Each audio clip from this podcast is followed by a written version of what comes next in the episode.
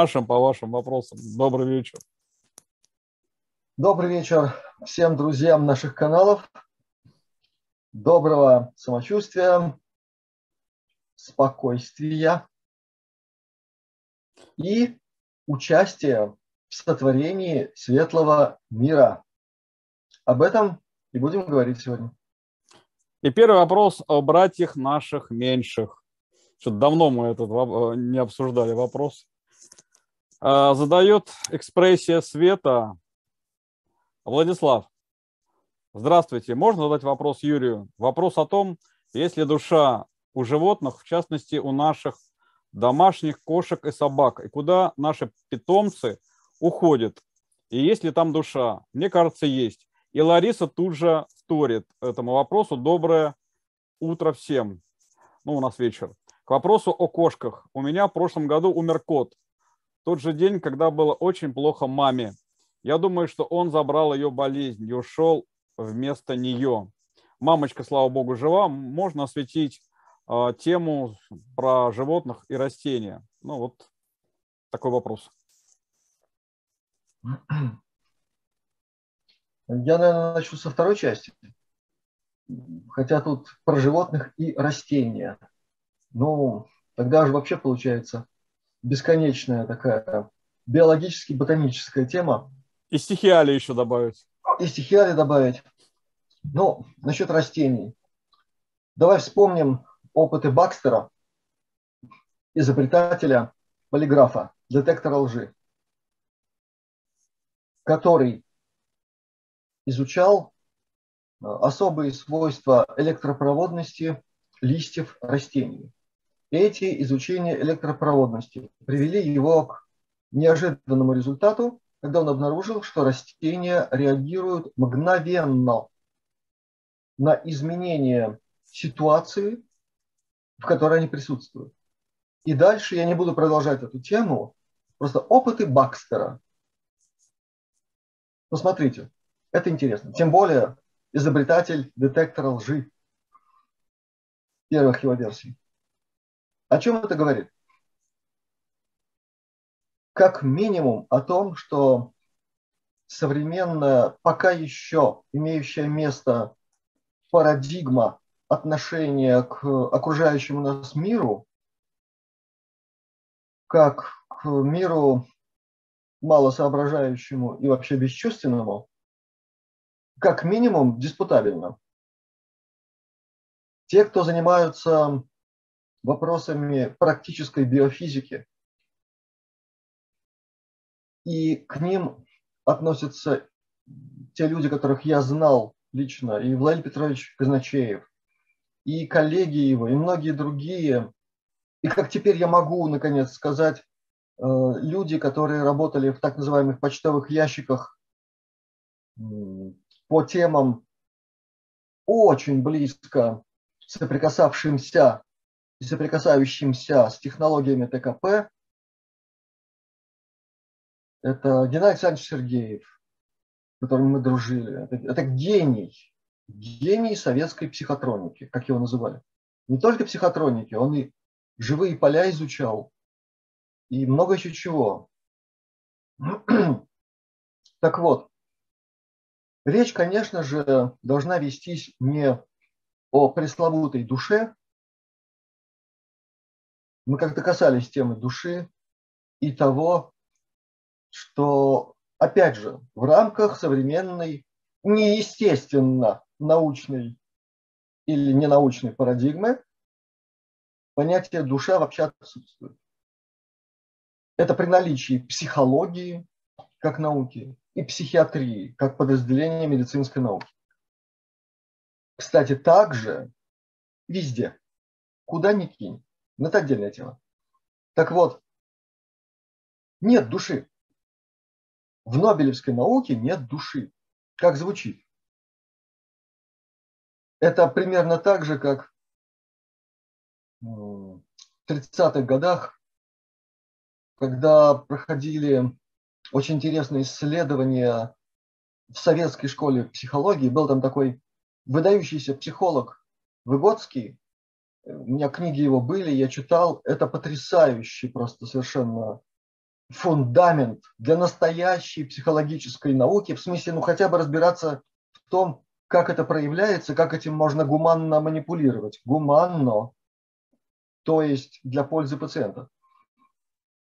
Так вот, у него было там такое исследование, он в Узбекистане проводил работы по исследованию особенностей восприятия местных жителей.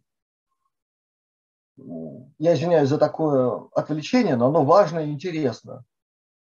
И отчасти касается той темы, которую мы затрагиваем.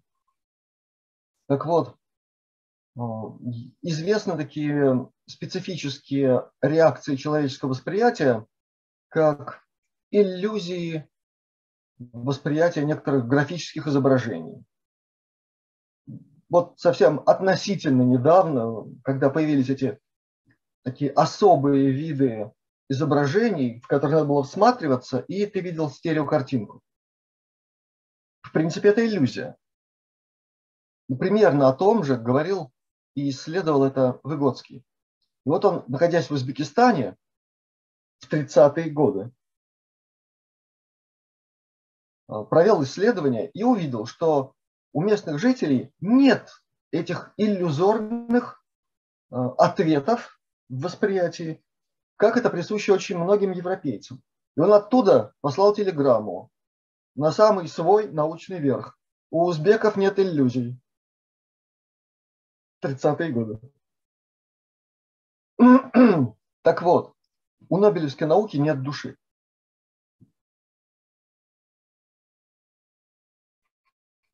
И это много значит.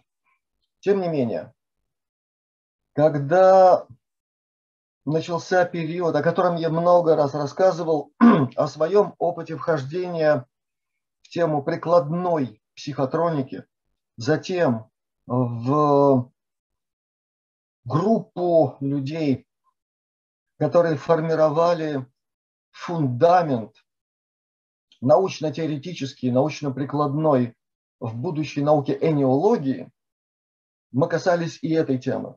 И мы сделали много важного. По крайней мере, в нашем кругу у нас был общий протокол. То есть люди, представлявшие разные направления в науках и в науках, соприкасавшихся так или иначе, мы вышли на единый тезаурус терминологический. Это значит, что когда что-то называлось каким-то термином, мы одинаково все это понимали. Это очень важно. Это то, чего нет в современной, э, с позволения сказать, метафизике. У нас тут пальцем ткнешь, попадешь в метафизика, оккультиста, масона, э, еще кого-нибудь. Иногда все в одном флаконе. И вот понятие душа как никакое требует, наконец-то, выхода на общий протокол, чтобы мы говорили о едином понимании физики, строгой физики, не метафизики, где можно витийствовать, как некоторые считают, и выдавать свои фантазии э, не до понимания, а очень часто заблуждения в области оккультно-эзотерических знаний, выдавать это за метафизику. Надо говорить о физике потому что наработано колоссальное количество практического знания и в области эфирных полей, и в области более тонких материй. Подчеркиваю, научно-практических знаний. Это значит технологии. Вот о чем я говорю.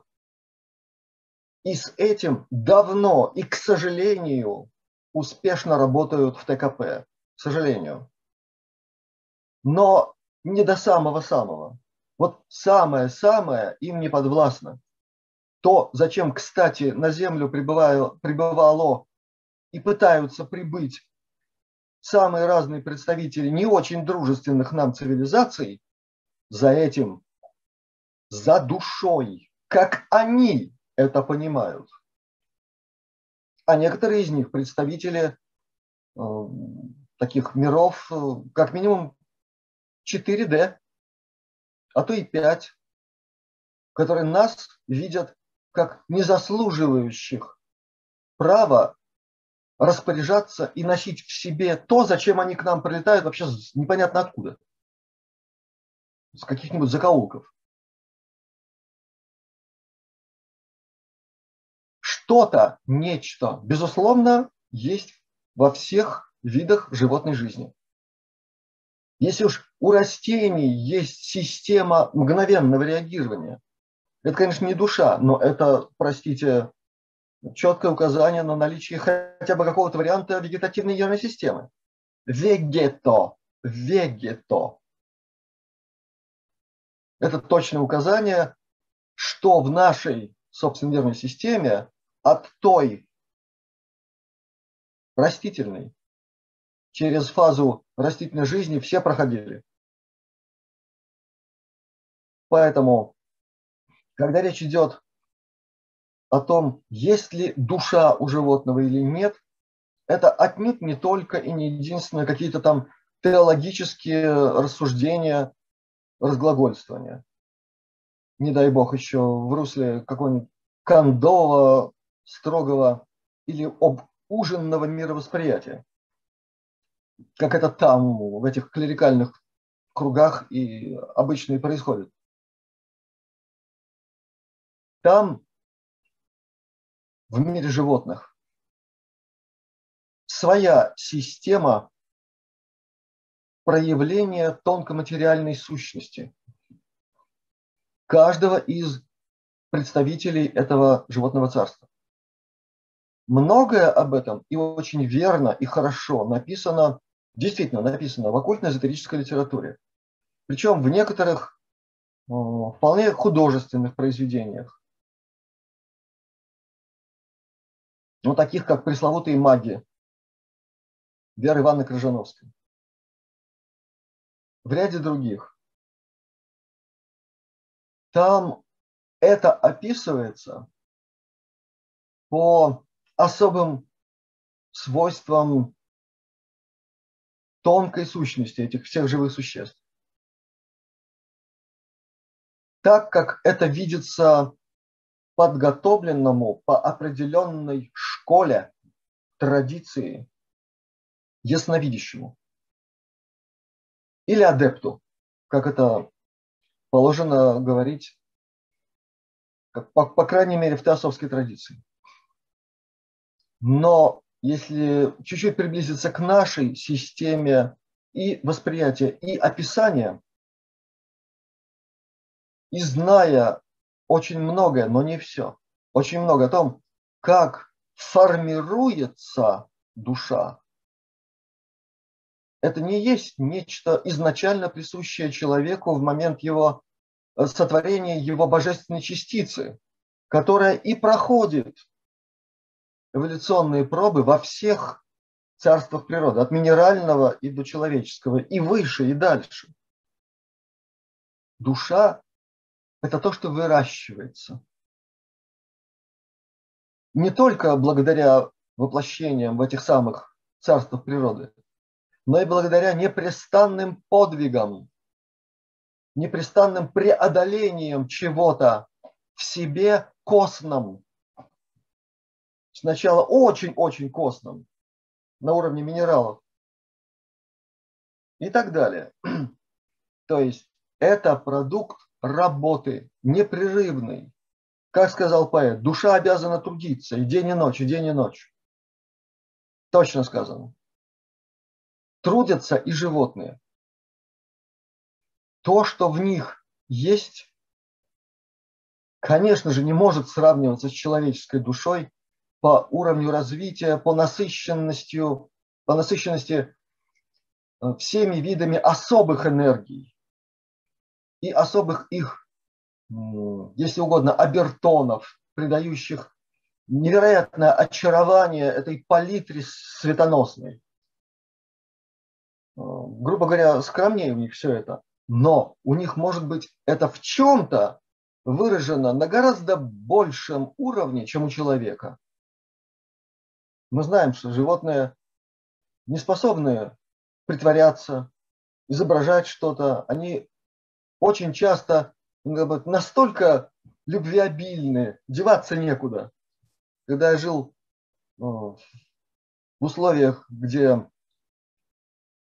с нами жили две совершенно очаровательные собачки, одну из которых звали Юшли. Да, это тибетские такие пушистенькие. Это ощущалось на расстоянии нескольких метров как просто нокаут любовью. Вот что иногда я чувствовал от одной из собачек. Просто шибало. Не всегда, но такое было. Теперь о кошках. Это тоже особый отдельный разговор. В целом, вообще, это разговор ни о чем. Есть разные породы кошек. Причем у некоторых из них глаза с вертикальными зрачками, а у некоторых с круглыми. Да, и это все кошачьи. Львы это тоже кошки большие. И многие-многие другие. Но мы говорим о домашних. Так вот, там есть свои главные, основные принципы и законы взаимодействия с ними. И очень желательно, чтобы те, кто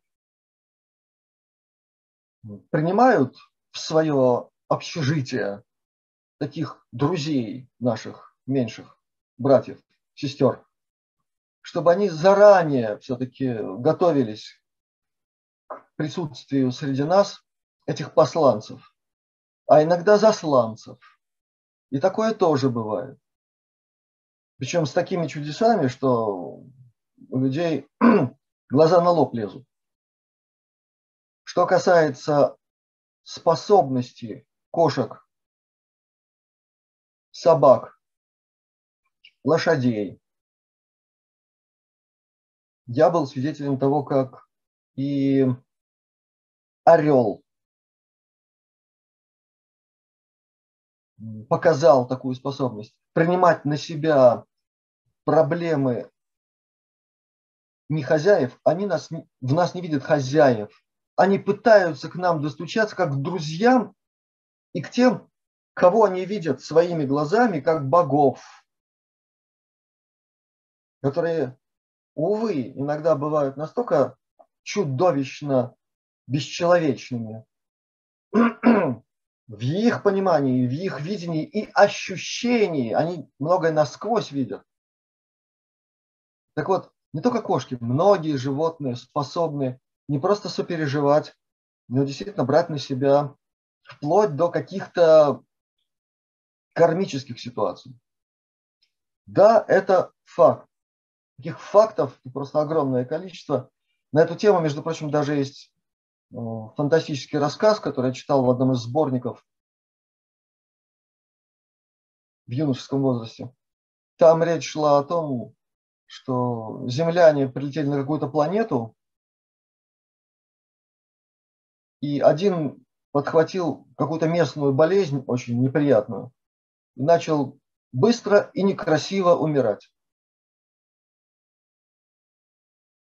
А там оказалось что-то типа собачки, такое животное, похожее на собачку, которое к нему подошло и, в общем начал там руки лизать, еще что-то такое было, я не помню детали. в общем, вошло с ним близкий контакт с землянином, который ну, умирал.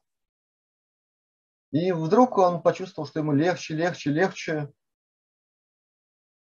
А собачка при этом была все такая же ласковая, но все меньше у нее было сил. И она, когда он уже почти выздоровел, ну, почувствовал себя здоровым, она уже еле-еле к нему подползла, с таким же выражением любви в глазах лизнула ему руку и из последних сил выползла из дома и куда-то там в поле побрела. И тогда абориген, местный житель этой планеты, достал лук, стрелу и прикончил это животное, совершив акт высочайшего гуманизма. Он таким образом прервал ее неизбежные мучения. То есть и фантастика на эту тему тоже есть. Развивать дальше эту тему, ну, наверное, смысла нет. Это Очень много можно описывать таких примеров. Что же касается человеческой души, то, во-первых, еще раз повторю, мы много говорили об этом, и я даже описывал физику, что это такое. Исходя из э, понимания этого на уровне энеологии, напомню, это не Филькина грамота, это не фикция, это не шарлатанство, это современная полидисциплинарная наука, изучающая все виды взаимодействия человеческого микрокосма со Вселенной. Строго научным способом. И я кое-что говорил о том, что в самом слове душа, в общем-то, для знающих оккультно-эзотерические элементы языкознания все сказано. Однозначно. Просто четко и ясно. Эти два слога обозначают эту самую, эту самую физику, если угодно, даже космос. Так что очень надеюсь, что на этот вопрос двусложный я уже ответил. Э, благодарю. Ну, тема хорошая. Ее можно действительно потом развить. И стихиалии, и животные. А уж про китов и про дельфинов, кстати, у нас сегодня будет один из вопросов. Там вообще область. Кстати, страдают они не меньше, чем люди. Ну, когда их ну, бой. Страдать меньше при, э, как подтверждают все исследователи их нервной системы, при том, что у них нервная система более развита, чем у человека. Они больше страдают, если говорить о страдании, включая физически. Да. Ну, следующий вопрос будет связан, а, прежде всего, я хочу поблагодарить тебя и Василия а, Текзу. Получил огромное удовольствие, прямо вот огромное удовольствие. Кстати, рекомендую всем посмотреть эту встречу Юрия Лира с Василием Текзой о российском ТКП. Вот. Для меня даже это было в чем-то в какой-то степени впервые. Хотя я уже не первый год внимательно наблюдаю за Юрием Лиром. При том, что на моем канале этот ролик обозначен введение в тему. Вот-вот, да, вот-вот. Но это в основном для тех, кто совсем недавно, может быть, имел неосторожность стать другом нашего канала Астралёника. Так вот, вопрос от Аркадия. А, с Василием Тегза была упомянута тройка во главе страны. Что про них можно рассказать? Я ну, помню, я помню. Ну, очень, очень много про это можно рассказать, начиная с момента, когда эта структура внутри очень серьезной ну, такой э, тоже структуры была организована, о традициях, которые там соблюдались очень давно, коротко и ясно можно сказать следующим образом. Бывший третий главк КГБ. Точка. Дальше ищите информацию по этой теме. Была еще и пятерка. К сожалению. А сегодня не хочешь продолжить по эту тему? Такую импровизацию. Потому что, ну, ну, ну реально, я для меня прям был какой-то праздник. Э, именно поэтому... Я сегодня, наверное, не буду продолжать глубоко. Я просто хочу сказать, что существовала особая обстановка вокруг многих структурных элементов сначала российских во время царской России особых подразделений, я не, не имею в виду только разведку, это гораздо глубже там многое было. Потому что туда входили люди с очень богатой родословной, с особыми природными данными – и отбирались особым образом среди многих и очень важных компонентов вот этой человеческой особой прикладной психоэнергетики всегда исследовался самый важный пункт с тех самых времен. Преданность э, стране. Ну, тогда она определенным образом называлась. Насколько человек живет родиной. Вот так условно можно сказать. Это проверялось жесточайшим образом. И были традиции всего этого. Как они строились, это, наверное, можно написать во многих книгах. Я это делать не собираюсь совершенно. Но дух, вот дух всего этого передан во многих книгах талантливейших советских писателей, описывавших те времена, те традиции. Кстати, один из них мой земляк, чьими книгами зачитывался весь Советский Союз, времена 80-е годы, начало 90-х. Потом его почему-то как-то взяли и забыли. Один роман «Фаворит» много о чем говорит. А он ведь писал об этом. Он дух этот описывал. Многое другое тоже. Так вот, этот элемент и был взят за основу, когда формировалась уже советская структура, ну, той самой внешней разведки, куда абы кого и просто так не, не брали Думаю, что и не берут. Это не значит, что там невозможные ошибки, что там невозможны провалы, кроты и многое другое. Это значит, что там это настолько маловероятно. И опыт, и история этого главка доказывает, что это так. Что по сравнению с другими главками и в других ведомствах, совсем уже военных, это несущественно. Это о многом говорит. А вот пятерка, формировавшаяся уже совсем при других обстоятельствах,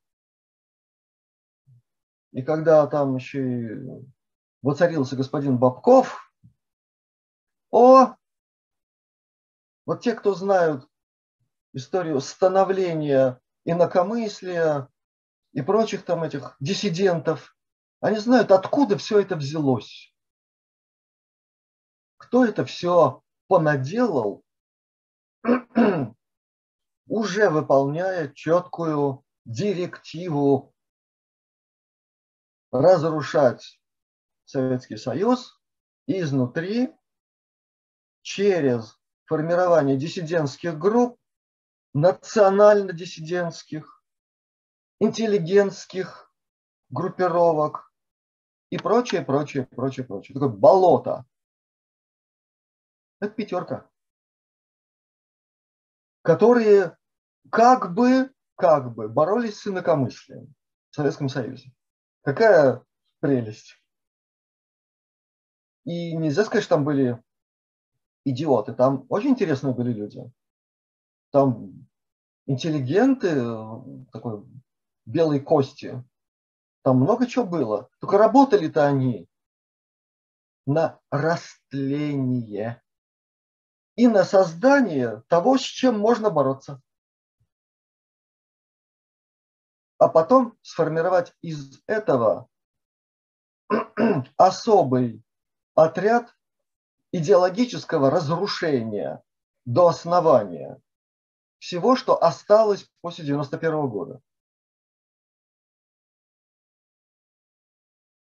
Все это прекрасно известно тем, кто хорошо, как это, глубоко знает, как, например, КОБ, изначально формировавшийся как такое мощное... Петров. да, в некотором смысле патриотически прогрессивное явление, как оно быстро-быстро-быстро так вот раз и под Бабкова. Опа! С трибун одно, а структура выполняет другое. Вот пусть они сами там сейчас подумают, как это у них так все лихо получилось.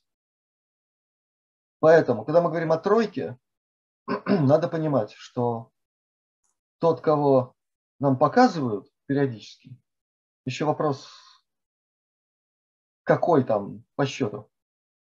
Это фронтмен, хорошо обученный, блестяще выполняющий конкретную роль. Все остальное – это структура, это система, имеющая определенные прерогативы, связи, возможности, технологии и союз с определенными светлыми космическими структурами и силами.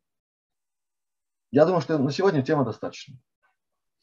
А я только, хотел задать вопрос. Коалиция Шваби и коалиция Новой Шваби и коалиция российского ТКП, они вот так или вот так? Ну, или у них там свои есть? Термин э, коалиция Новой Шваби, это я, я не очень понял, что это значит, при том, что если просуммировать все известное от ветеранов тайной космической программы, ну, по крайней мере, западной их части, в 1991 году последние немцы сдали все свои территории в Антарктиде, сдали они МКК, у которых на коротком поводке ТКП со всеми их там прибамбасами. Так что там немцев нет, там никакой Швабии уже нет. Угу.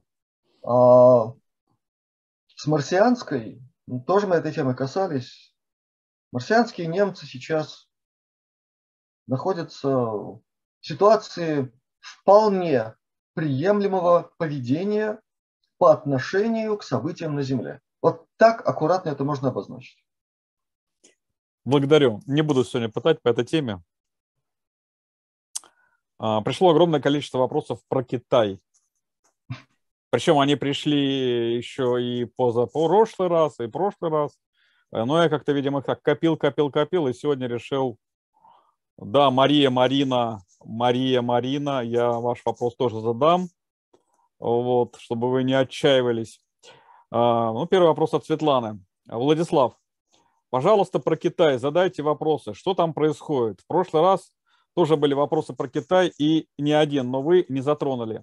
Татьяна а, продолжает. Здравствуйте. Вопрос по Китаю. Почему такая жесть происходит именно там? Ситуация только в одном Шанхае чего стоит. Какая истинная цель такого издевательства над людьми? И Мария э, дополняет. Добрый вечер, глубоко уважаемый Владислав и Юрий. Вопрос к Юрию. Что творится в Китае и что представляет из себя их Си? Что он бездушная нелюдь, как э, такое можно допускать? Большое спасибо, если ответите. А если не ответите, тоже спасибо. Вас обоих всегда интересно слушать. Спасибо, Мария, Марина. Ну, тема Китая – это тоже очень большая тема с огромнейшей предысторией. Как это ни странно, она сейчас именно последнее время встает в полный рост. Это намек на то, что ну, именно в последнее время особенно пересматривается вся история человечества Земли, и в частности, кто строил Великую Китайскую стену, для чего строили, кто там главный, от кого оборонялись и прочее, прочее, прочее. Там разговора, не знаю, там на сутки, наверное, можно осуществить. Но смысл не в этом сейчас там происходит примерно такая же работа, как она происходит в России, и без которой никакого нового Китая с его светлым будущим нет и быть не может, вот точно так же, как в России. И в чем-то в России, может быть, еще круче предстоят какие-то разборки с какими-то странностями в сообщениях с мест как сегодня э, это связано ситуацией в Шанхае пресловутом. Многомернейшая тема, имеющая минимальную предысторию, опирающуюся на, на времена 30-е, 40-е годы, все эти там терки, как говорят иногда, между Мао Цзэдуном, его противником, формированием Тайваня при живейшем участии, ну так обычно говорят, Соединенных Штатов Америки. Что такое Америка? Ну давайте назовем свои, своими именами и это. Это боевой экзоскелет Британской империи. Вот что такое Америка. Поэтому говорим Америка, понимаем кое-что еще. Тем более, что есть особая тема выпестовывания не людей, которая обобщенно может называться чудовищным ликом англосаксонии, англосаксов. Это выпестовывание в основном связано с вертикально-зрачковыми хвостатыми, сделавшими в свое время своим главным форпостом именно Британии, Британские острова. После Рима. Опять же, в связи с некоторыми обстоятельствами. И отсюда уже понятно абсолютная бесчеловечность, абсолютная беспринципность во всем, что касается достижения поставленных целей. Как там классик говорил, нет такой немыслимой бесчеловечной мерзости, на которую не пошли бы э, англосаксы для достижения своих целей. Поэтому тема Китая во взаимодействии с этой силой – это отдельная тема. Она не только в XIX веке проявилась невероятными, чудовищными, бесчеловечными поступками в адрес Китая.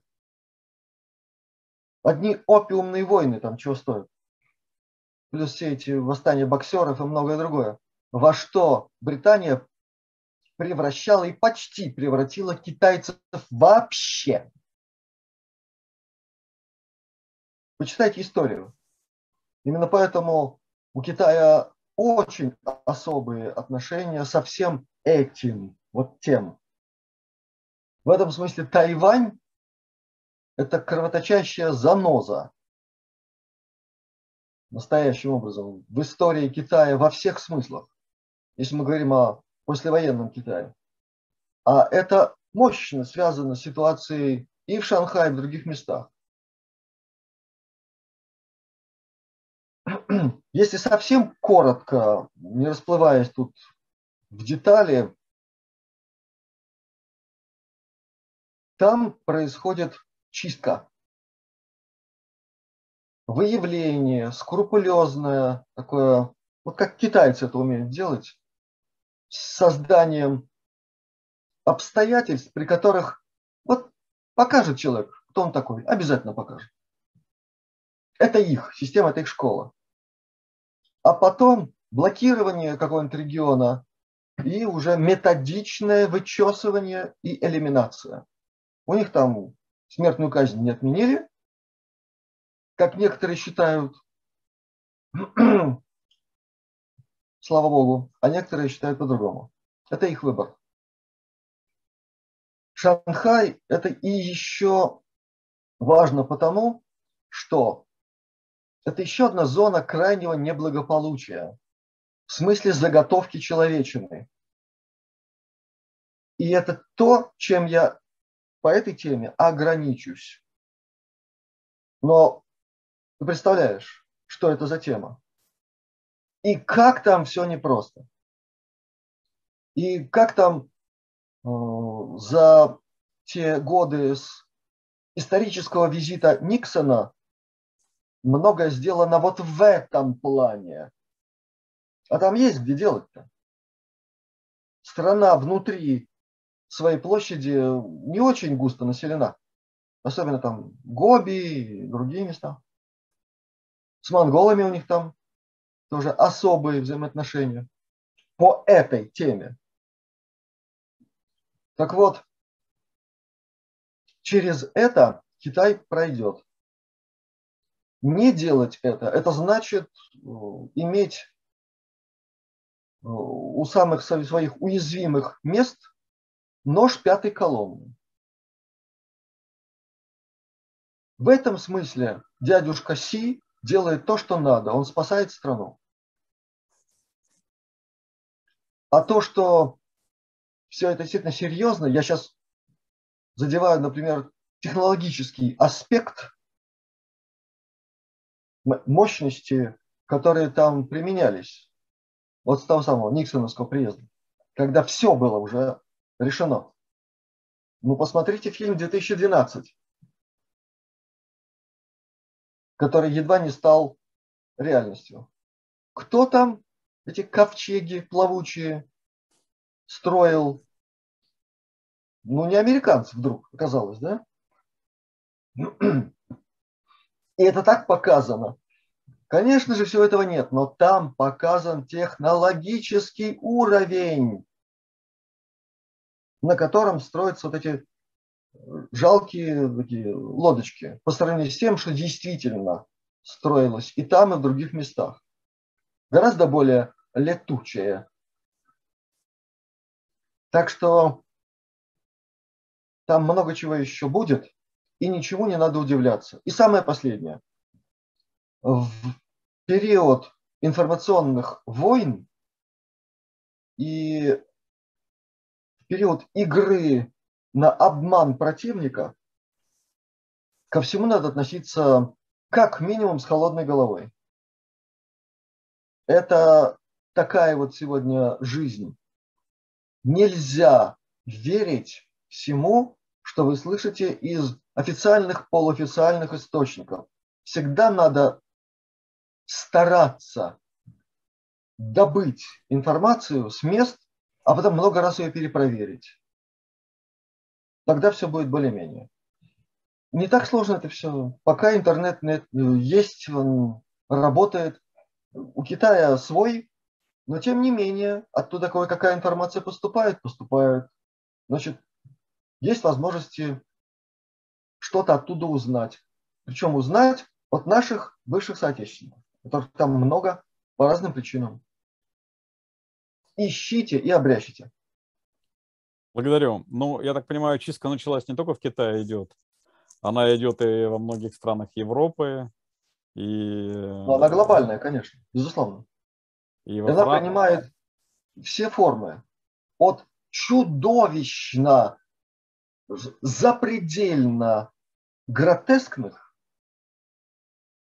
и буфонадных даже. Я имею в виду то, что от некоторых лидеров обороняющейся страны сегодня можно услышать. Ну, это просто уже за пределами чего-либо, э, что можно как-то прокомментировать.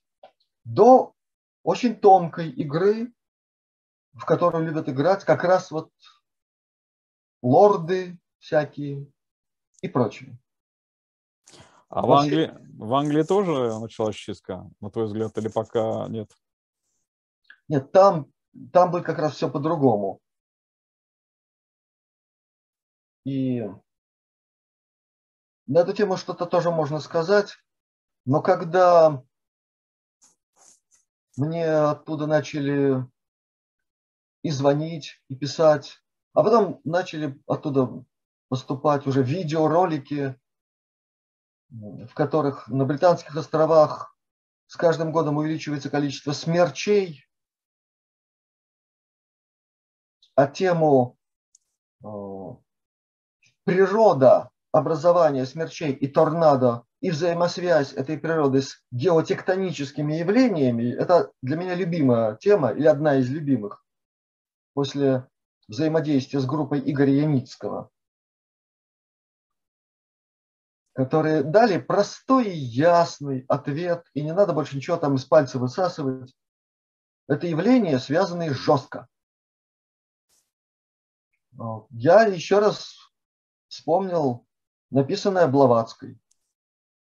Англия уйдет под воду первой. Вот такая там будет чистка. Так что там все признаки именно этого. Ну, кстати, вы вот американцев из Афганистана, а там же Англия, я знаю, главный контролер наркотрафика, э, не просто, наверное, туда не вышли. Ну, не то, что главный, Талибан. Не то, что главное, но пределе, да. И это тоже большая-большая тема. Афганистан с точки зрения шахматной доски в качестве геополитики и с точки зрения ТКП. ТКП все определяет. А Франция потеряла многие африканские страны контроль. Ну, потеряла. Тоже во всем этом есть свои и явные, объективные, официальные причины, объяснения и так далее, и так далее. Но пресловутый 68 год, когда Деголь угу. решил выйти из НАТО по-крупному, но организовали ему Алжир. Слабеть начинают, слабеть. И так далее. То есть везде очень-очень все по-разному. Но чтобы еще было, было более понятно. Хорошо, по Афганистану, который надо вспомнить вслед за Вьетнамом. Много, очень много рассказов запротоколированных, они есть в переводе, а, людей, которые в тайной космической программе работали эмпатами, интуитивистами, телепатами, которых вызывали на разного рода серьезные мероприятия по выявлению баз пришельцев, по внедрению, по прочесыванию и так далее. Там много об этом сказано. Настолько много, что в конце концов становится понятным, а при сопоставлении сроков применявшихся видов вооружений, при сопоставлении тех операций, которые осуществлялись там-сям, и ну, сравнении с озвученными местностями, ну, ну все становится понятным. Война главным образом, ну, по крайней мере, с конца 40-х годов, это война за овладение неземными технологиями. И во Вьетнаме устроили всю эту бучу с решением, как им казалось, сразу многих задач всегда, всегда не просто так. Не только прорыв к какому-нибудь э, запечатленному месту крушения НЛО или еще чего-нибудь. А для этого и нужны военные действия, чтобы замаскировать все это дело. Попутно, повторяю, еще решая геополитические задачи, но попутно, попутно. А как ты думаешь, фундамент... Так, а, извини, продолжай. Так, так и с Афганистаном. Ну там же огромное количество неземных артефактов, до которых надо было как-то добраться. Туда и Советский-то Союз втянули для того, чтобы организовать там чего-то такое, они организовали. А под шумок, под прикрытием всего этого, когда советские солдаты, ну так фигурально выражаясь, таскали каштаны из огня, а под прикрытием всего этого бухающего, чудовищного, невообразимо, вот эти команды при согласовании с советской стороной спокойно ходили по своим там, делам. Например, исследовали пещеры, в которых местные ну, постоянно видели этих гигантов. Вопрос, для чего? Что это они там поперли за гигантами охотятся? Генетика, генетика. А потом мультяшные герои образуются. Да. Такие здоровые-здоровые халки. Не для применения на Земле, а для того, чтобы завоевывать для своих хозяев другие звездные системы на других планетах. Это только маленькая часть объяснения того, что, каким образом делалось на Земле. Так что тут много о чем можно поразмыслить, касаясь темы Китая и многого другого. Благодарю. Давно мы с тобой не говорили про препараты медицины. А, Хели задает вопрос. Здравствуйте, Владислав и Юрий. Вопрос по медицине. Как Юрий относится к препарату АСД-2? Ну, там разные есть. АСД. Является ли он эффективным и безопасным применением? Насколько я помню, он был изначально сделан для ветеринарии. Кстати, я его тоже в свое время попринимал. АСД Вкус, да, СД2, вкус, конечно, там своеобразный. Это вообще... Как сказал бы гений российского юмора и сатиры. Кстати, если уж брать, то подмосковный препарат. Есть второй, я не помню, где он делается. Да, два, два вида там, два, две фабрики да, делают. Там, ну, я на себе его тоже испытал. Ну, мощное средство. Если применять его а, правильно, соблюдая все главные моменты, то он реально помогает. У меня среди тех пациентов, которым это было действительно необходимо, хорошие результаты.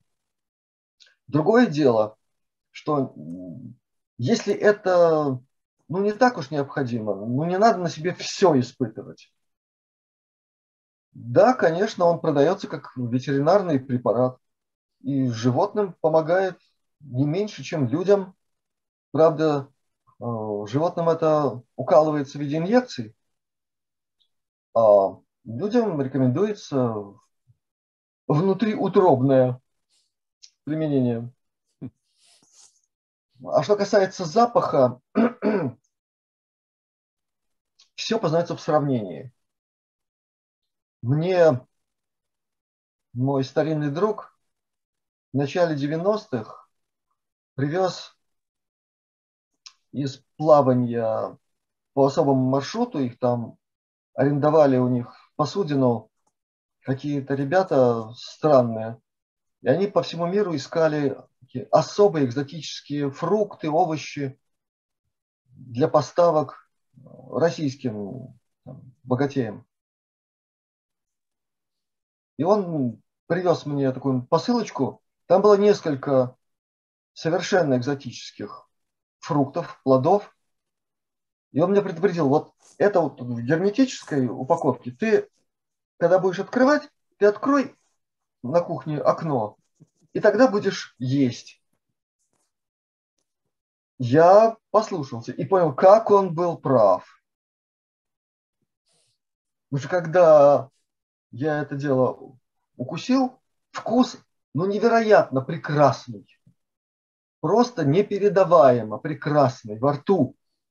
Но запах АСД отдыхает, нервно курит в сторонке.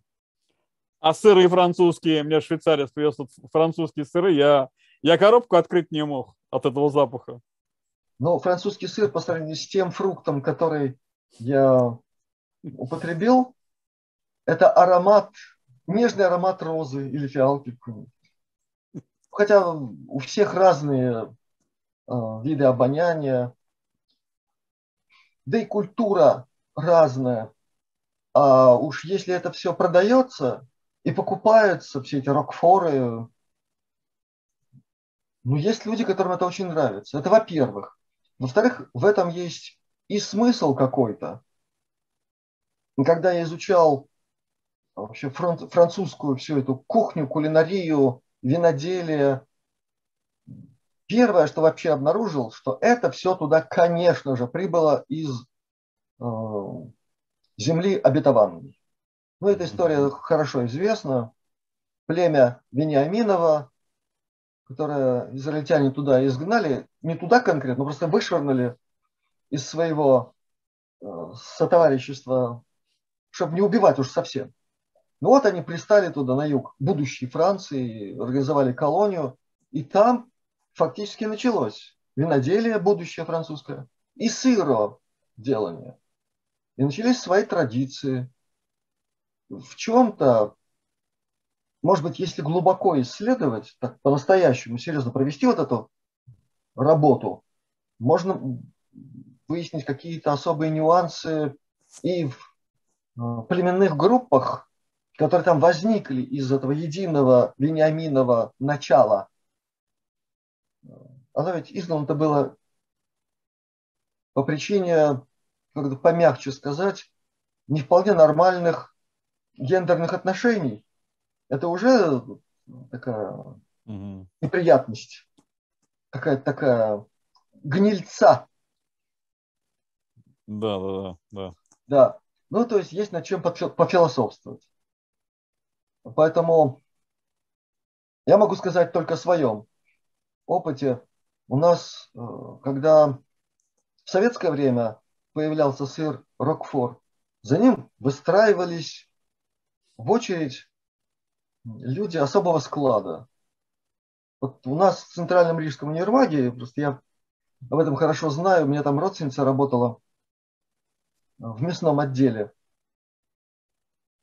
И в какой-то момент это мне позволило, так, ну, я мясом тогда не питался, но просто через нее мог продукты получать, чтобы не помереть с голода. Или не отощать так, что дальше некуда. А через нее у меня был выход и на молочный отдел, куда иногда благодаря ее протеже я мог попасть за 10 минут до открытия универмага, допустим. И вот я приехал, а там уже стоят эти наши товарищи. И каждый подходит со слезой, со слезой, пожалуйста. Мы им, значит, там отрезали. Вот. И еще понять не я-то за другим сыром стоял. За российским, моим любимым. И как-то вот, э, как амбре это до меня дошло, но как-то не очень было приятно. А потом у меня был период очень теплого, сердечного и многостороннего общения с потрясающим, замечательным человеком, который у нас в институте работал фотографом, он вел и школу фотографии «Аспект», Гриша Левин. Весь институт его знал. Мы с ним дружили, ну, не разлей вода. Он человек был фантастической осведомленности во многих направлениях по своим каналам. Мне это очень нравилось. Да, а во мне он увидел перспективного фотографа. Он мне многое рассказал такого, что только вот из таких опытных рук можно было получить. И он был любителем Рокфора. И однажды я к нему пришел в гости, я тогда еще не знал, что такое дело у него. И он решил меня угостить свежайшим Рокфором. Но когда открыл, я там чуть в обморок не упал. Но он мне объяснил несколько секретов. Когда я это все понял, и научился управлять своим обонятельным аппаратом, то я по-другому совершенно стал относиться к этому продукту. А самое главное, благодаря вот этой дружбе с Гришей и с его товарищами по искусству, а он был человеком вхожим самые разные вот эти культурные, интеллигентские у нас тут связи и э, круги, художнические, скульптурные, во многое-многое другое набиравшись всей этой культуры, я и начал изучать историю и сыров, и виноделия, и в конце концов пришел к своей собственной концепции питания разными продуктами. Но ситуация-то в жизни может сложиться любая, правильно? Вот ситуация будет, что у тебя кроме Рокфора на столе ничего нет. Просто нет и все. Пусть мне кто-то скажет, что это невозможно. Особенно сегодня. Все возможно. Вот такая ситуация. Что ты будешь делать? И надо знать, как это в твоем организме переваривается, какие процессы происходят, и что может помогать обезвреживать то, что надо обезвредить, и усилить то, что должно быть усилено в процессе усвоения этого продукта. Вот и все. Ну, ты хочешь сказать, что ракфор не вреден с плесенью Рокфор, для организма? как продукт не вреден при правильном к нему отношении, во-первых. повторяю еще раз, все, что в принципе с плесенью, с плесенью не означает э, пагубно и прочее, прочее. То есть надо уметь это все обработать, сочетать с чем-то, и тогда все будет хорошо. Через это я вышел, кстати, на очень интересную тему э, спектральные взаимодействия продуктов в организме человека. Спектральные взаимодействия. И вот для того, чтобы, Владислав, для того, чтобы проверить, а так оно или нет, у меня был период, когда я питался сырами самыми разными. Я провел такой эксперимент длительный. К каждому из этих сыров я строго научно подбирал то, что необходимо. Или томатный сок, или томаты, или красное вино. Вот только хотел сказать, савиньон блан. Ну, все что угодно. А если уже мы говорим о Рокфоре, то Сотерн, пардон, моа. Шардонне.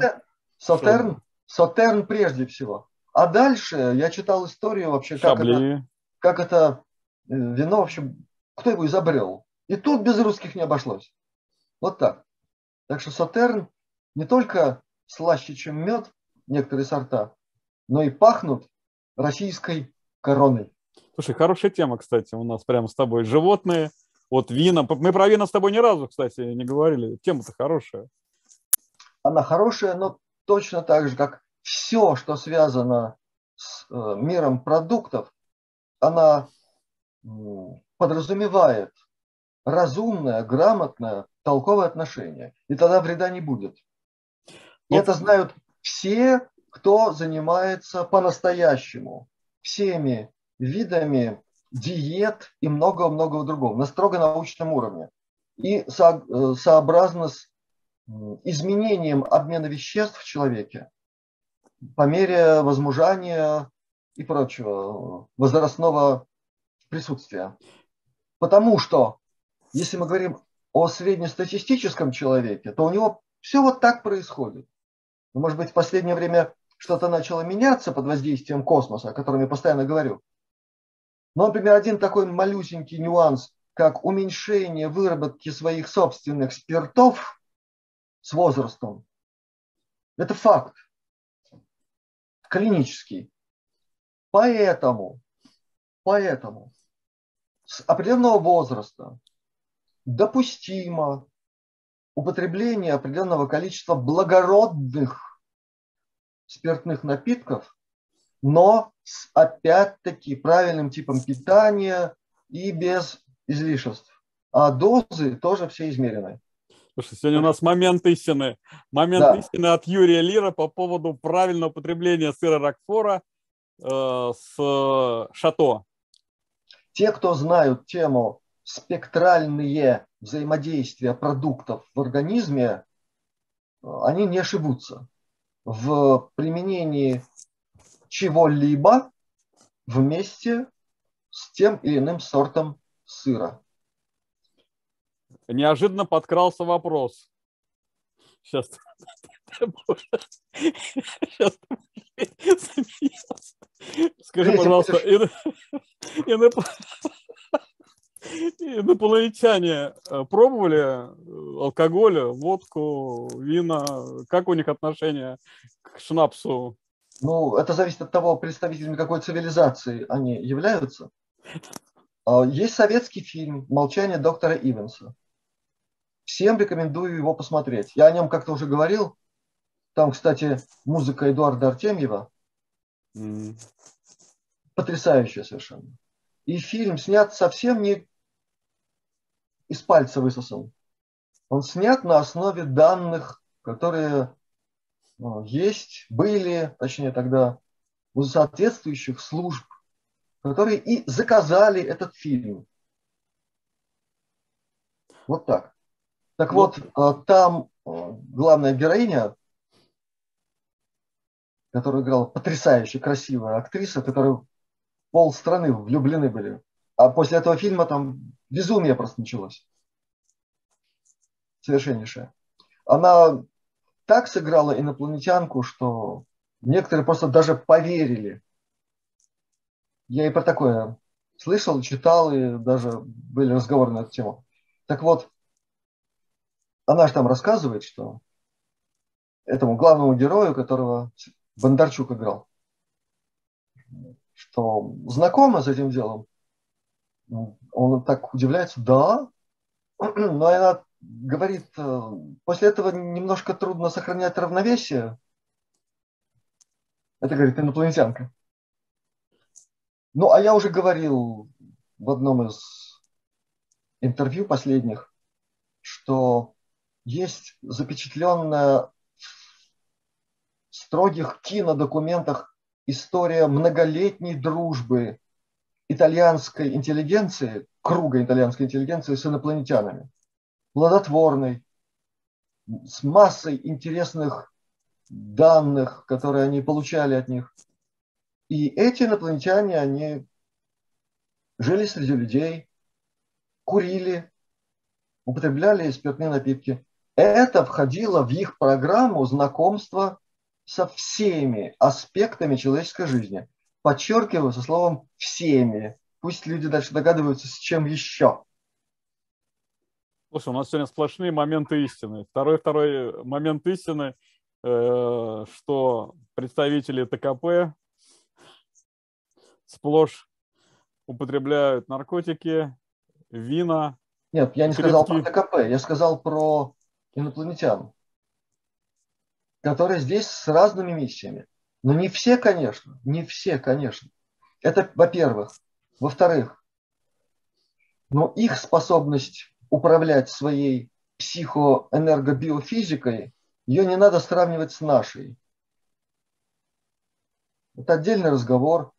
Далее, у них своя система контроля и взаимопомощи друг с другом, где не нужны никакие прибамбасы, никакие рации, там, walkie-talkie или какие-нибудь там смартфоны для того, чтобы общаться э, с под, подводной базой, где итальянские вот эти были ребята, а те с какой-то там около какой-то большой планеты у них главная была база, а через нее со своим звездным собратством. Это все совсем другие технологии. Это живая космобионика. Они не занесли ли они нам эту, эти темы? Наркоту и все это вместе взято? Нет, эти темы к нам занесли совсем не те. А те, кто изначально поставил перед собой задачу не извести человечество с уровня почти божественного до животного. Известны наименования этих цивилизаций. Упоминать их лишний раз не будем, но кое-кого я сегодня упомянул. Это в их задачу всегда ставится одно и то же.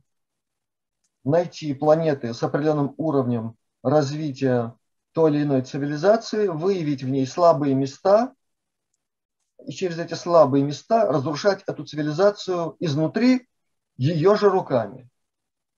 Технологии отработаны за миллиарды и миллиарды лет. То, что мы живем на планете, которая прошла через все эти безумные, ужасные эксперименты, ну, факт. Будем менять все к лучшему. С учетом всего накопленного опыта. Благодарю. Вопросов? Да, секундочку. Насчет наркотиков. Могу сказать следующее. И к этому надо подходить правильно, с научной точки зрения. И практически всегда все зависит от личности. Я не буду сегодня поднимать историю появления в мир опиума, потом более серьезных наркотиков, э, кокаина, героина, я напомню только одно. Это все в свое время продавалось в аптеках свободно. Абсолютно свободно, как лекарство. Но, как сказал Авиценна, все лечит и все калечит. Важна, важна доза, примененная конкретному человеку. В гомеопатии есть гомеопатические препараты, которые получены из разных видов галлюциногенов, наркотиков, чего угодно, но они лечат выводят человека из болезненных состояний. Причем из системных заболеваний выводят. Это первое. Второе. Книга «Лезвие бритвы». Там главный герой Гирин прошел и опыт использования ЛСД строго научным образом. ЛСД в некоторых случаях при полном строжайшем контроле за процессом, он помогает решить некоторые задачи. Он не должен заменять собой все другие способы исследования темы, но он помогает что-то выявить особым образом. Дальше. Есть видеокадры э, американской кинохроники 50-х годов, когда этот же ЛСД под строгим контролем, под камеру принимают испытатели, добровольцы, включая ученых. И тут выявляется следующее. Вот каков ты как личность, то с тобой и будет происходить. Если угодно, в таком случае ЛСД – это лакмусовая бумажка, выявляющая истинную сущность человека. Только надо делать это гуманно, а не зверски и животным образом, как это в основном и было насаждено всякими лидерами этого поветрия. Хорошо, переходим к другим вопросам. Вопросов не меньше, не уменьшаются. Так, здравствуйте. Вопрос к Юрию. Что сейчас происходит на Солнце? Почему чувствительным людям, больным, с э, неблагой кармой, становится плохо в солнечную погоду днем? По ощущениям, очень изменилось воздействие Солнца на человека за последнее время. Вопрос от Татьяны. Ну, то, что Солнце стало другим, я лично это обнаружил еще в 91 году. Кстати, в Грузии, в той самой экспедиции, о которой я как-то рассказывал. Я там это заметил.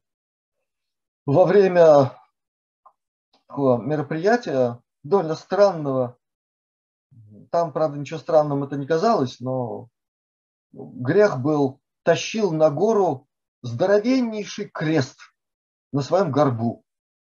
Такой деревянный, здоровущий. Просто как я там не кончился под ним, я не знаю. Гора называлась Дедабера. Зачем мы этот крест туда волокли? Это отдельная история. Но ситуация такая была в моей странной биографии. Так что что такое на себе тащить крест в гору, я знаю. И когда мы туда забрались, а это тот день это было уже выше облаков. Я тогда обнаружил, что что-то с Солнцем не то. И все, кто там побывали на этом мероприятии, получили... Мы там были это всего полчаса. Поставили этот крест в специально подготовленное место, установили, укрепили. Зачем-то повесили на него ну, знамя Рериха, причем на слайдах было видно же кверх ногами. Ну, торопились, наверное, очень. И за эти неполные полчаса обгорели все как не знаю чего. А ребята были местные и привычные к этим делам, но они очень удивились. 91 год. Это потом уже у меня были встречи с Дмитриевым, с объяснением того, что с нами всеми происходит. Во второй половине 90-х это начали отмечать очень многие. Солнце стало переходить в спектр белого свечения. Потом, когда заметили это уже ну, слишком много людей, об этом начали говорить в научных кругах, подтверждая, что да, Солнце у нас на глазах переходит из класса желто-оранжевой, желтой звезды в желто-белую. Уже тогда можно было сообразить, что у нас на глазах происходит нечто. Дальше можно еще на эту тему много рассказать. Но если говорить о том, что в самое последнее время происходит, и даже запечатлевается на видео, вот на канале Вианы, недавно, по-моему, на днях, она поместила видеоролик, который сняла у нас тут, недалеко от того места, где я живу. Действительно такая вспышка мощнейшая заходящего солнца. В этот же день э, человек, который ведет очень интересный канал на YouTube, такой весельчак, скороговорщик, он поместил примерно такой же ролик. То есть это было повсеместно. Когда мы спросили наших друзей, тех верхних, они говорят обычно коротко, некогда им отвечать на наши вопросы слишком пространно. Ответ был примерно такой, почти дословно. Ваше светило показало, на что оно способно, если человечество не образумится. Вот так. Но это не к тому, что мы все тут прям скоро будем испепелены и так далее. Мы много раз касались темы солнечного события, и если просуммировать, провести какую-нибудь такую интегральную функцию от высказываний всех, кому ну, более или менее можно верить по этой теме, то это все-таки 2035 год. По нашей временной линии. Когда уже этот э, переход никто останавливать не будет. Но до этого возможно периодические намеки. Это первое. Второе.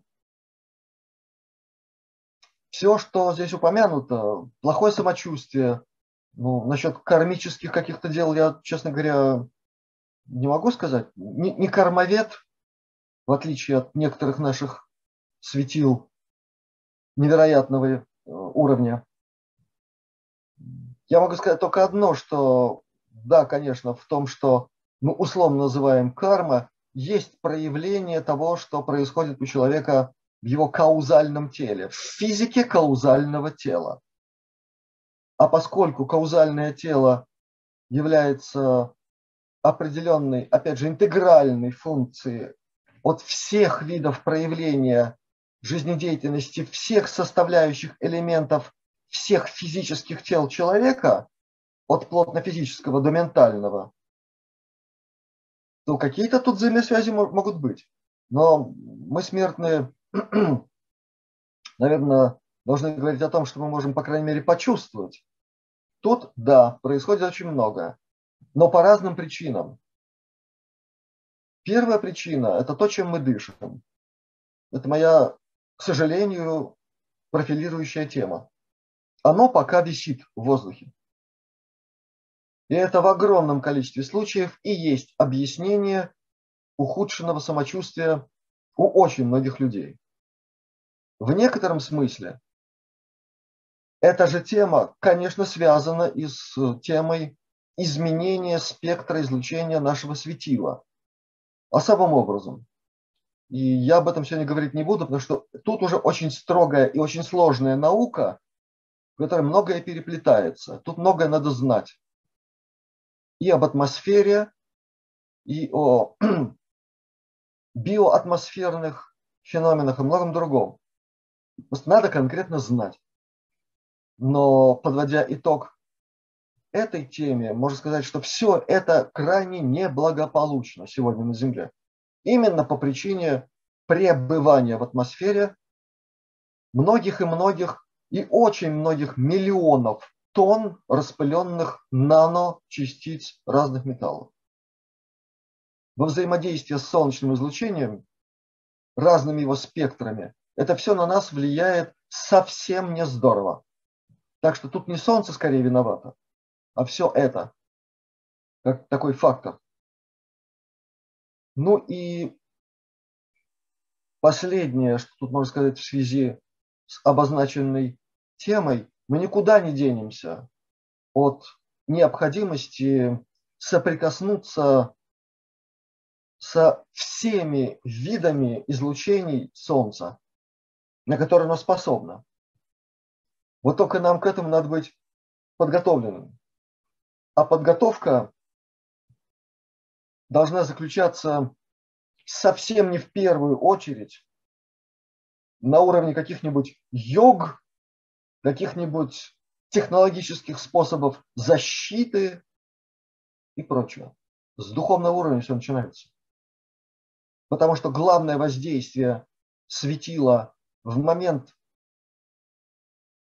предуготованного ему космическими сроками перехода на эволюционно другой уровень, или, как говорят физики, уровень малый сверхновый, это прежде всего связано с переходом на другой духовный уровень космический. Будем соответствовать, ничего с нами, с нами бессмертными, вечными, неуничтожимыми, ничего не случится, абсолютно. Гарантия. Те, кто не будут соответствовать этой генеральной, спектральной, духовной составляющей, с ними будут проблемы. Поэтому, как оно и было всегда, речь всегда должна вестись в начале о высшем, о божественном в нас. О чем люди думают, к сожалению, в последнюю очередь, да и то, когда жареный петух. А, скажи, пожалуйста, мы сегодня говорили о том, что повсеместно идет чистка такая геополитическая, и не только. Операция «Фикус» закончилась, занавес, или они еще осенью вернутся к этой теме? Это зависит от многих факторов. Я не устаю об этом говорить. И от нас всех это зависит. Потому что мысль человеческая не только материальна, но это главный элемент преобразования мира. Мы сейчас живем в таких условиях, в которых живем, с этими всеми странными событиями, с многим другим, в огромной степени, потому что мы так мыслим глобально, вот если взять человечество, во всей своей массе. Это печально, это факт. Безусловно, в том, что мы так мыслим, да еще и разрозненно, не в попад, может быть, какими-то кучками, группками, кто-то пытается что-то все как-то так организовать, но малоэффективно. Конечно, в этом есть влияние со стороны, сбоку, из-за левого плеча. От тех самых.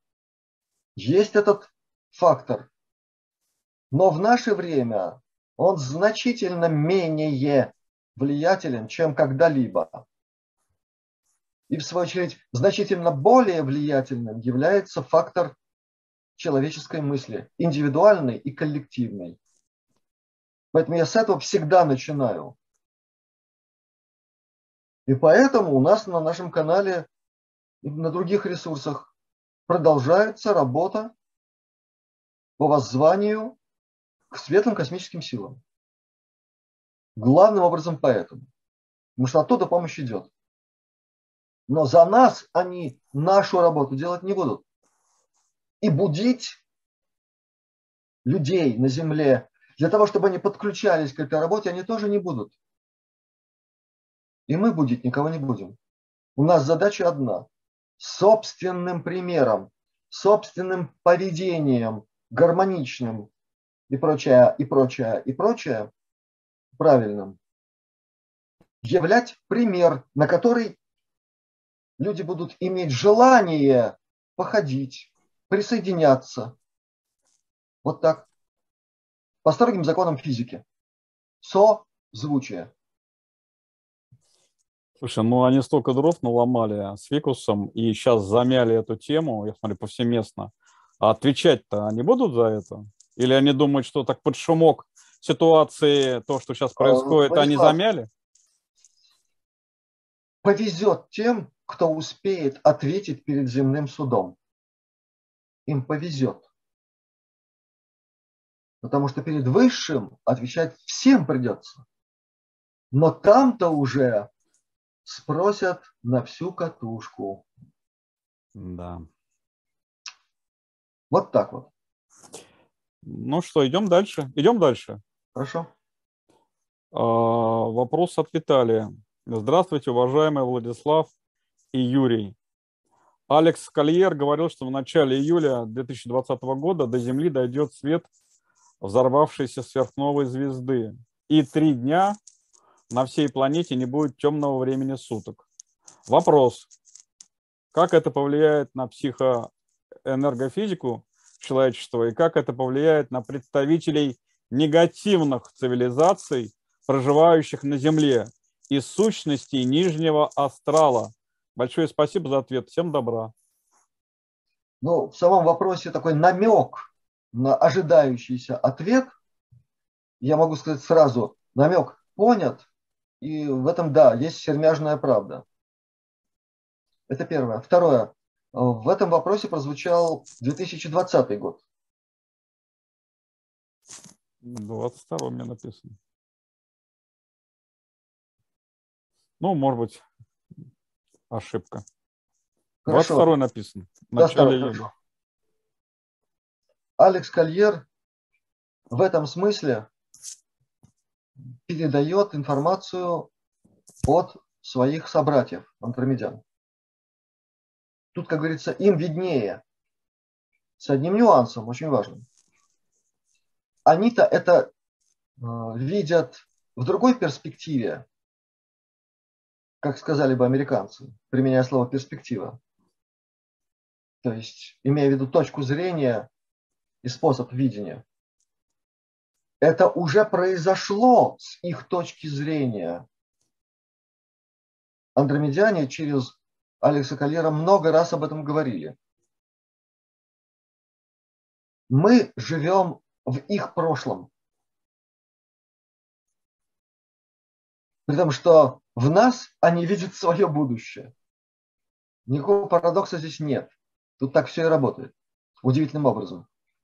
Это, кстати, я извиняюсь за отвлечение, это и есть один из моментов чрезвычайно важных, объясняющих не просто какое-то такое нейтральное или без, э, невовлеченное присутствие в Солнечной системе огромнейшего количества наших друзей космических. Алекс об этом тоже много говорил, но это как-то мимо ушей пролетает, люди этого не понимают. Да, мы в их перспективе, с их точки зрения, а они представители пятого, пятой мерности, мы в смысле мерности это их прошлое, они через все это прошли. И не только они, но и другие. Но без нас у них не будет их будущего. По разным причинам, самое примитивное из которых, самое примитивное, это невозможность эволюционировать дальше в их физиологии, потому что они исчерпали возможности генетической эволюции. В нас есть эти возможности. Только они из нас их не будут добывать там, из костного мозга в виде сыворотки и какого-нибудь хрена, хрома. Это делается по-другому, на высшем гуманистическом уровне и при абсолютном согласии всех сторон и соучастии на научном уровне. Есть еще важный аспект. Чем более высокоразвитая цивилизация, чем на уровне большей мерности по числу она находится, тем больше она осознает полную взаимосвязь всех цивилизаций нашего типа через все мерности друг с другом. И тем больше такая цивилизация, чем более высоком она уровне находится, понимает, что ее дальнейшее продвижение на еще более высокий уровень невозможен, пока снизу есть якорь. Невозможен, а они-то туда устремлены звездными системами целыми и не могут перейти, пока у нас тут вот это. Поэтому их представители здесь, в том числе. И в этом смысле ответ ясен. Каков тут будет исход событий? Потому что силы несопоставимы, несоизмеримы. 95% светлого и 5% темного. Все опирается в время, во время. И что касается сверхновой, таких случаев уже было несколько. И дней темноты на Земле пока никто не наблюдал. Самый известный, имевший очень интересный резонанс в виде тектонического события, это 2004 год, тот самый пресловутый декабрь, конец когда сначала тряхнуло, и только по официальным данным, там, по-моему, 250 тысяч погибло на всей экватории прибрежной, так сказать, Индийского океана. То самое цунами. И под влиянием так сказать, вот этих событий и всего, что там за этим последовало, как-то прошло мимо людей сообщение о том, что практически в это же время, с хронологической точки зрения, это просто вот одновременно. На Земле был получен сигнал от взрыва сверхновой с таким количеством многих жестких видов излучения, что будь оно хотя бы на 4 порядка поближе к Земле, от нас ничего не осталось вообще. И от нашей Солнечной системы. Но это факт, строгий научный астрономический факт. Те, кто знают, как работают продольные волны и многие другие явления в космосе, которые, к великому сожалению, давно и успешно используются в ТКП в качестве оружия, те прекрасно понимают, что эти события действительно произошли одновременно – в какой-то момент. И это так повлияло на события на Земле. Трех дней всеобщего света не было, но местного уровня светопредставления произошло. Для, для тех людей был конец света. В таких масштабах. Далее. Что будет? Как будет? Это сегодня решается, мягко выражаясь, совсем не только цивилизациями, присутствующими на Земле в околоземном пространстве. Если уж сегодня, ну, по-настоящему понятно, на жесткой фактологии понятно, что солнышко притормозили. Оно должно было плюнуть в 2012 году, оно плюнуло. И от нас ничего бы тогда уже не осталось в июле 2012 года. От нашей цивилизации исчезли бы последние остатки чего-то такого цивильного как раз праздником. Как это и запечатлено на самом деле в том самом календаре. И если бы только ацтекском. Это же есть и в египетском дендерском, это в сакральном тибетском календаре. Три календаря одновременно ошибаться не могут. То, что это не случилось, а это факт, это говорит о том, что включились такие силы, для которых солнышко, так сказать, притормозить, ну, это, это, это мелочи. Это вообще ничего. Так вопрос, для этих сил э, помочь нам не заметить какого-нибудь последствия взрыва сверхновой, это что, сильная задача? При том, что однажды, как минимум, я уже говорил на тему специфических особенностей взаимодействия с нами всего сонма светлых сил. Между прочим, к которым, безусловно, принадлежат и духовные иерархические силы, которые ну, более или менее так, адекватно отображены в теологических структурах. Только они воспринимаются неправильно нашими клерикальными организациями и называются неправильно. Это такие же космические силы в своем уровне организации, развитости, эволюции и измерений. Вот и все. Так вот, им совершенно от слова совсем не нужно, чтобы на Земле до 2035 года случился тотальный всепланетарный хаос. Какое-нибудь там карингтонское явление. Это не входит в планы помощи землянам со стороны всех цивилизаций, которые сегодня нам помогают. В рамках строжайших принципов космических. Они этим ограничены. Но с каждым днем все более видно, насколько это все явно.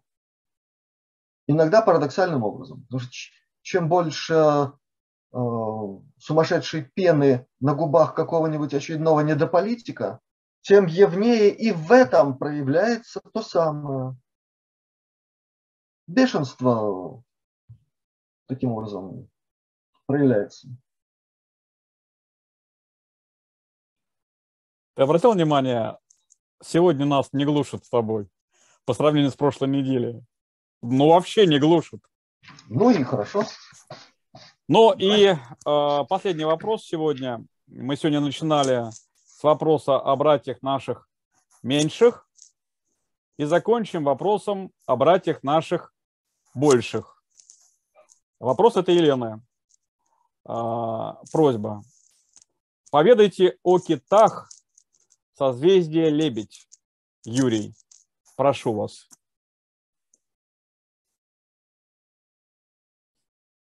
Так, ну, вообще-то, честно говоря, я не очень помню, чтобы я китов ассоциировал с этим созвездием жестко. Это не значит, что там их нет. Э, внимательно послушайте одну из лекций Алекса Кольера, который есть на канале Астралионика в переводе на русский язык. Все, что могу сказать. Он там четко обозначил это созвездие, с которым ассоциируются в представлении инопланетян нашего типа, светлых, э, эти представители разумного мира. Повторяю еще раз, они есть во многих созвездиях, но их э, родина, насколько я помню, не там. Хотя созвездие Лебедя мне очень нравится. Так, по многим другим причинам. Да, Что же касается особенностей этих великих разумных существ, ну, Алекс Кольер о них тоже много говорил. Они чрезвычайно высоко ценятся в космосе как философы и сказители. В их песнях, которых они появляются на свет, как китеныши, вырастают, живут, переходят в другие тонкие формы жизни. В этих песнях вся история нашей Вселенной.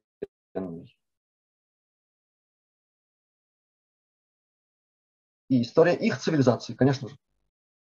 Так что послушайте Кольера. А, традиционный вопрос.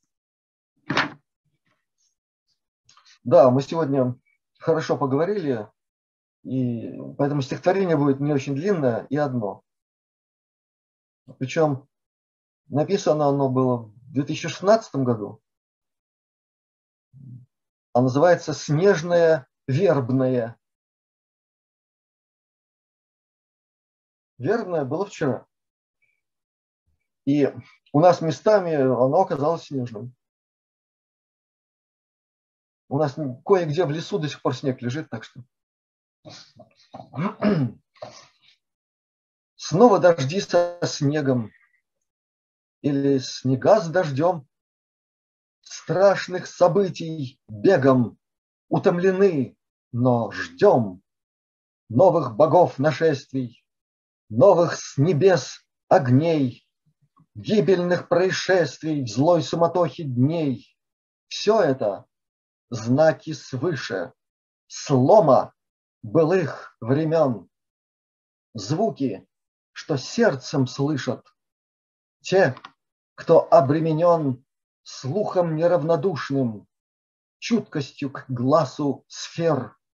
Им, небесам послушным, по боку Люцифер, с шоблою инфернальной в наш угодивший мир.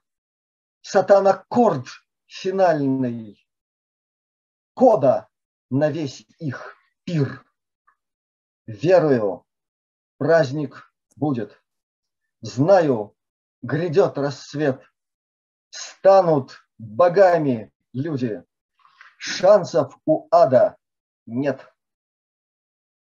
Благодарю тебя, пасхальной тебе радости, мира, весны и мужества. Благодарю за пожелания. Всем желаю того же и все так же доброго здоровья, благополучия, насколько это возможно сегодня, спокойствия внутреннего и любви высшей, Христовой, божественной, космической, вселенской. До новых встреч. До новых встреч. Thank you.